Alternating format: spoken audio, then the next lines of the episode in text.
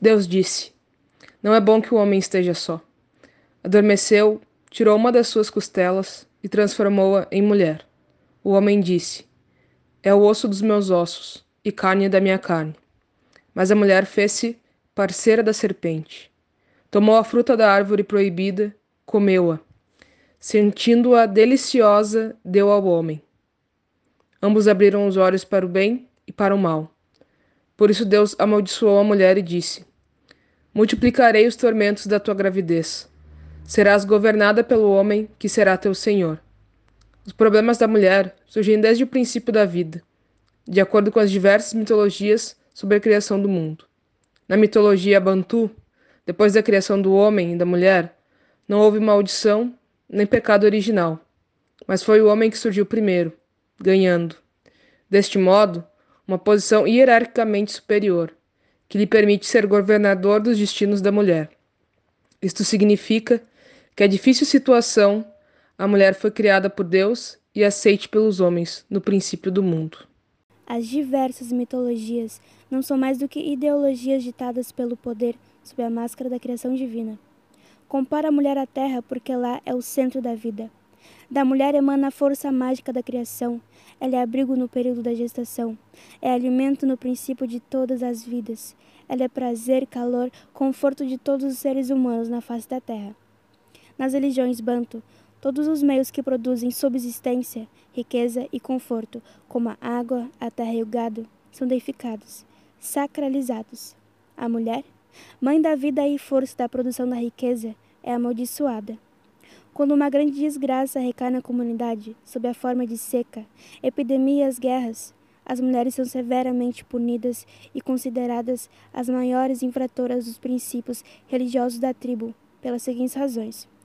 São os ventres delas que geram feiticeiros, as prostitutas, os assassinos e os violadores de norma.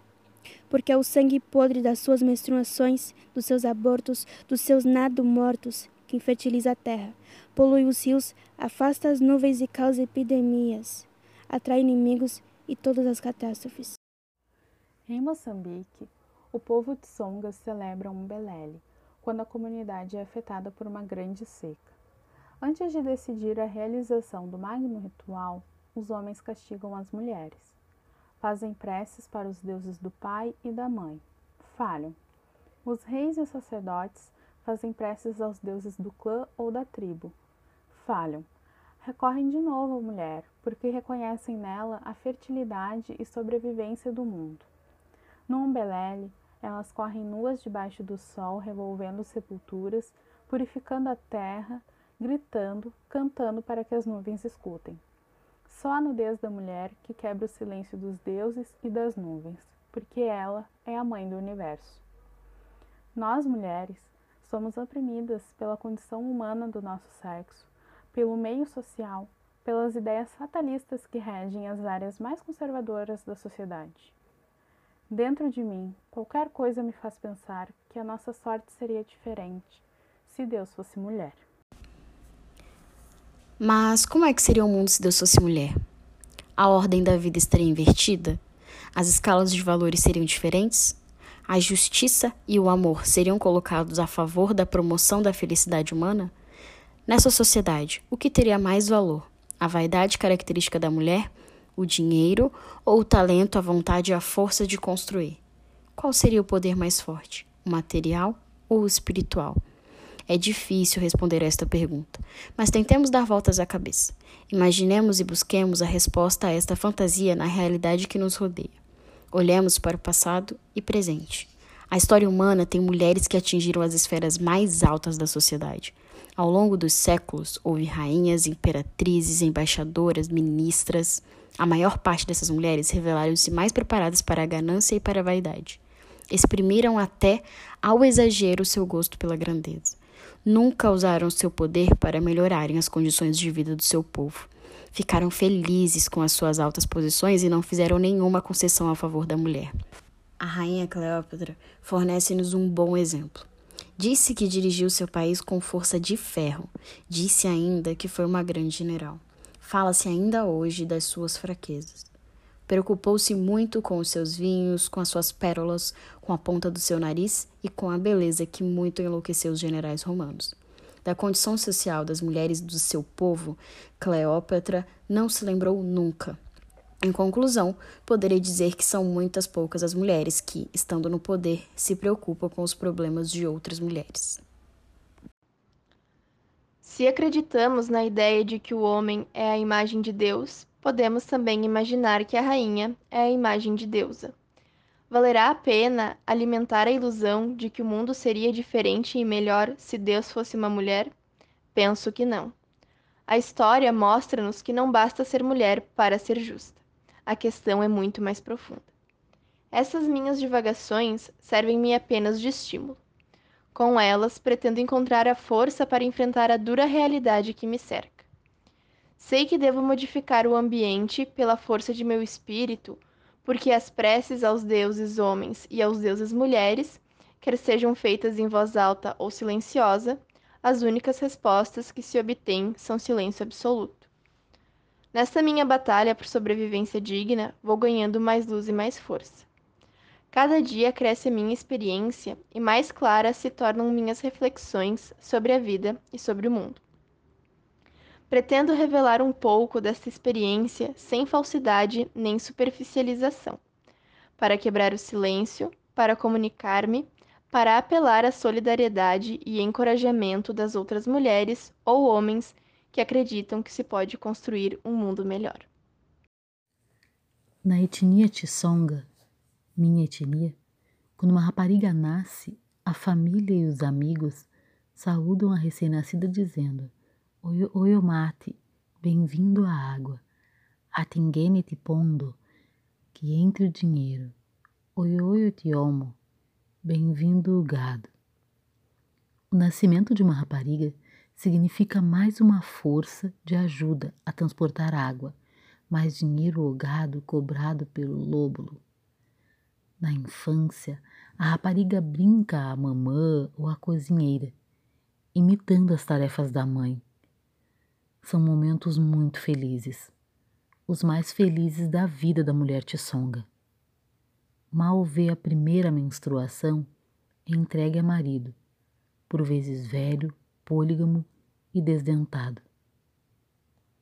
A mulher não são permitidos sonhos nem desejos. A única carreira que lhe é destinada é casar e ter filhos. Foi neste ambiente que eu nasci uma família de pai, mãe e oito filhos. Pertence a uma família pequena comparada com as restantes, onde havia duas ou mais esposas. Como me tornei escritora? É algo que não sei responder. Apenas posso dizer que a escrita escolheu-me, da mesma forma que a natureza me tornou mulher. Posso confirmar que a minha vivência também contribuiu para conduzir-me a este caminho. As minhas memórias mais remotas são das noites frias à volta da lareira, ouvindo histórias da avó materna. Nas histórias onde via mulheres, elas eram de dois tipos. Uma com boas qualidades, bondosa, submissa, obediente, não feiticeira. Outra era má, feiticeira, rebelde, desobediente, preguiçosa. A primeira era recompensada com um casamento feliz e cheio de filhos. A última era repudiada pelo marido ficava estéril e solteirona. Acompanhava todos os passos de minha mãe, no rio, enquanto me banhava. A minha mãe cantava e lavava roupas e mágoas. As outras mulheres faziam o coro. Estas cantigas, umas vezes eram suspiros e outras murmúrios de angústia. Já em casa, ouvia as cantigas de pilar milho e as de pilar amendoim. Eram todas tristes. O que conseguiram observar é que os homens ouviam-nos com total indiferença. Em nenhum momento da minha vida me recordo de ter ouvido da boca de um rapaz ou de um homem essas cantigas de mulher. Aos seis anos de idade, abandonei o campo com os meus pais e fomos viver no subúrbio da cidade. Entrei na, na escola católica. Apesar da grande diferença de, na educação da casa e da escola, encontrei harmonia na matéria, que dizia respeito ao lugar da mulher na vida e no mundo. A educação tradicional ensina a mulher a guardar a casa e guardar-se para pertencer a um só homem. A escola também ensinava obediência e submissão e preparava as raparigas para ser boas donas de casa, de acordo com o um princípio cristão. Nas ruas do subúrbio, senti imensas saudades da vida livre e dos passeios nos campos. Para matar a saudade, passava o tempo todo desenhando paisagens, na tentativa de restaurar o paraíso perdido da primeira infância. Já adolescente, Sonhei em tornar-me pintora. A família disse que não. A escola disse que não. A sociedade também disse que não. Porque não é bom para uma mulher. Porque pintura é arte e o artista é marginal. Eu estava a ser educada para ser uma boa mãe e esposa. Recalcaram o meu sonho e não o fizeram por mal. Queriam apenas proteger-me, porque se preocupavam com o meu destino. Deixei de pintar paisagens. Nas horas vagas, Divertia-me tentando descrever as mesmas paisagens, realizando de forma alternativa o sonho da pintura. Foi assim que penetrei nos caminhos traçados por Deus e pelos homens.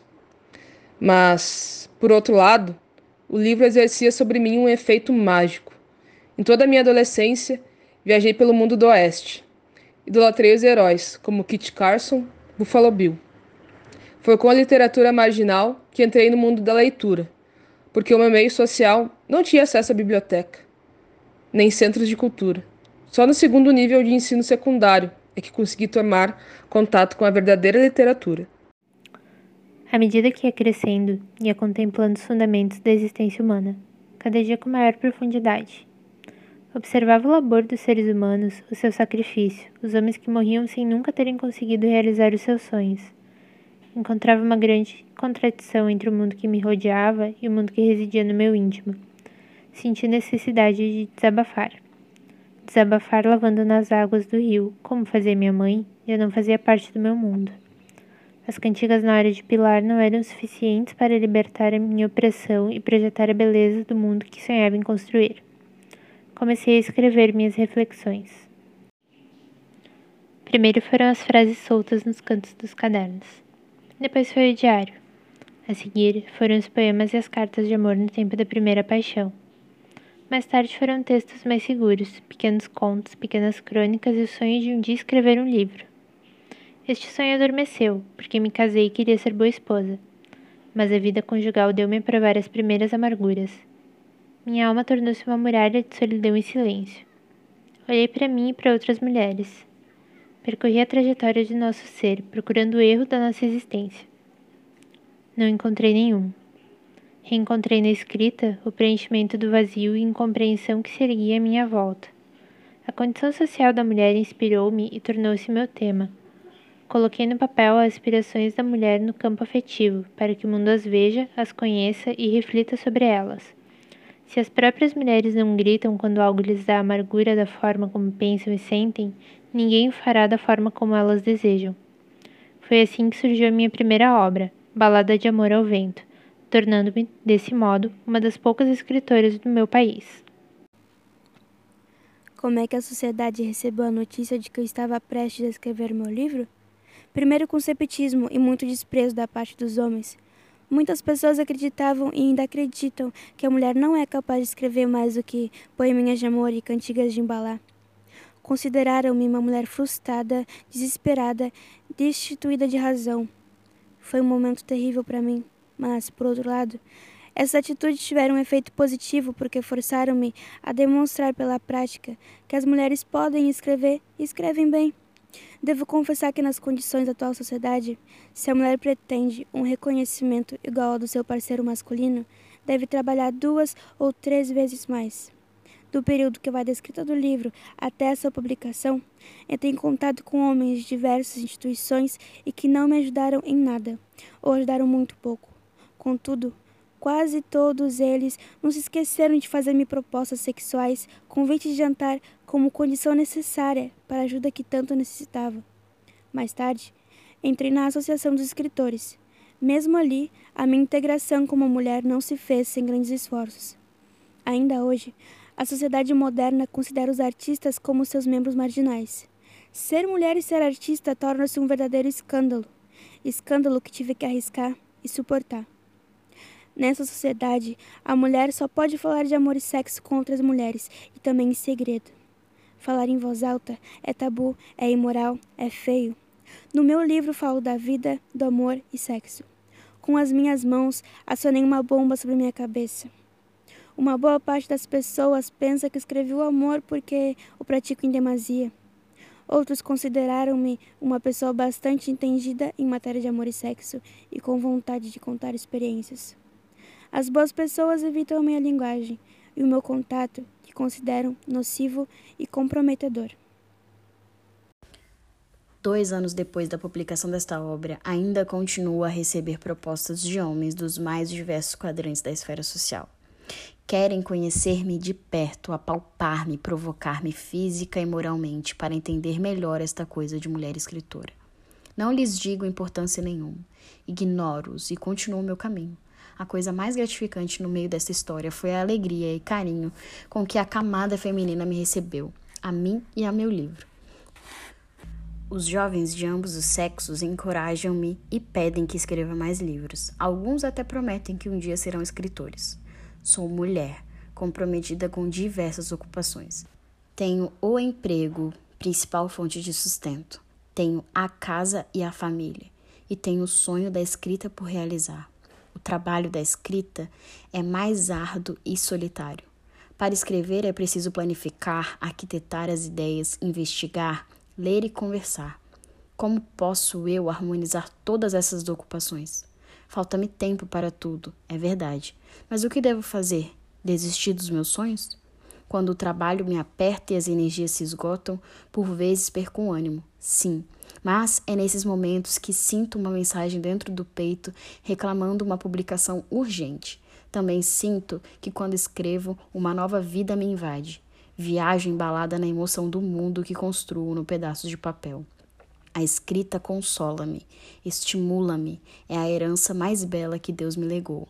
Não, não posso desistir. No fim da jornada de oito horas de trabalho, regresso ao lar, muitas vezes exausta. Cuido da casa, da cozinha e das crianças. Quando todos dormem é que escrevo, porque necessito de tranquilidade e silêncio. Consigo conciliar essas atividades porque impõe sobre mim uma disciplina religiosa, mas por vezes falho. Nos momentos de criação literária, alguns trabalhos ficam por fazer. A casa é mal arrumada e a comida fica à pressa. Não são poucas as vezes que a família reclama um pouco mais de atenção. Por vezes, nem tenho tempo de cuidar da minha aparência e apareço na rua com aspecto desastroso. Há momentos em que o trabalho me esgota, tanto que na manhã seguinte tenho dificuldade em despertar. Chego tarde ao emprego com muita frequência, com os olhos avermelhados pelo trabalho noturno. Alguns colegas chegaram a pensar que passava as noites em vícios e orgias, mas isso foi ultrapassado. Eles entendem-me. A escrita trouxe-me uma série de conflitos na esfera familiar. Raros são os casos de mulheres que seguem a carreira artística e que possuem uma família equilibrada. Esta é a minha situação e a minha luta. Com as minhas mãos, afasto pouco a pouco os obstáculos que me cercam e construo um novo caminho, na esperança de que, no futuro não muito distante, as mulheres conquistarão maior compreensão e liberdade para a realização dos seus desejos. Devo dizer que não há nada de heróico na minha luta, e de resto, desfruto de todo o prazer que a escrita me proporciona. Em Moçambique, há uma guerra. A cidade da Matola, onde eu vivo, é alvo de confrontos entre as tropas governamentais e os rebeldes. Os estrondos das bombas fazem já parte do nosso ambiente noturno. Vezes sem conta, as balas estilhaçam os vidros da minha janela. Em cada noite, a insegurança é absoluta. Na hora de dormir, a despedida, o desejo de uma boa noite tem um sentido verdadeiro, porque o novo amanhecer poderá não pertencer mais à nossa história. Por isso mesmo, dou aos meus escritos um caráter de urgência. Não gostaria de morrer sem ter concluído a minha obra. Várias vezes fui obrigada a abandonar a inspiração, porque na minha rua morriam homens em combate. Várias vezes abandonamos a casa, interrompendo os meus escritos, porque tinha que procurar abrigo, a guerra era quente. Vezes sem conta, vi-me na obrigação de despertar a altas horas da madrugada e retomar o trabalho, porque a essa hora é que os combates cessam. Escrevi a minha primeira obra debaixo de estrondos ameaças de morte. Publiquei-a. Escrevi a segunda debaixo do mesmo ambiente, está no prelo. Trabalhar numa atmosfera de morte é minha forma de resistir. Ninguém tem direito de interromper meus sonhos, mesmo que a maldita guerra não termine. Se a morte não me ceifar, escreverei o terceiro. Depois de todas estas atividades, há uma interrogação que paira em minha mente. Será que escrevendo cada dia mais livros estou a contribuir para o desenvolvimento das mulheres e da sociedade? Às vezes penso que não, às vezes penso que sim. Porque, em primeiro lugar, escrevendo realiza minha ambição, o meu ego. Sinto que escrever livro não é, não é tudo quanto basta.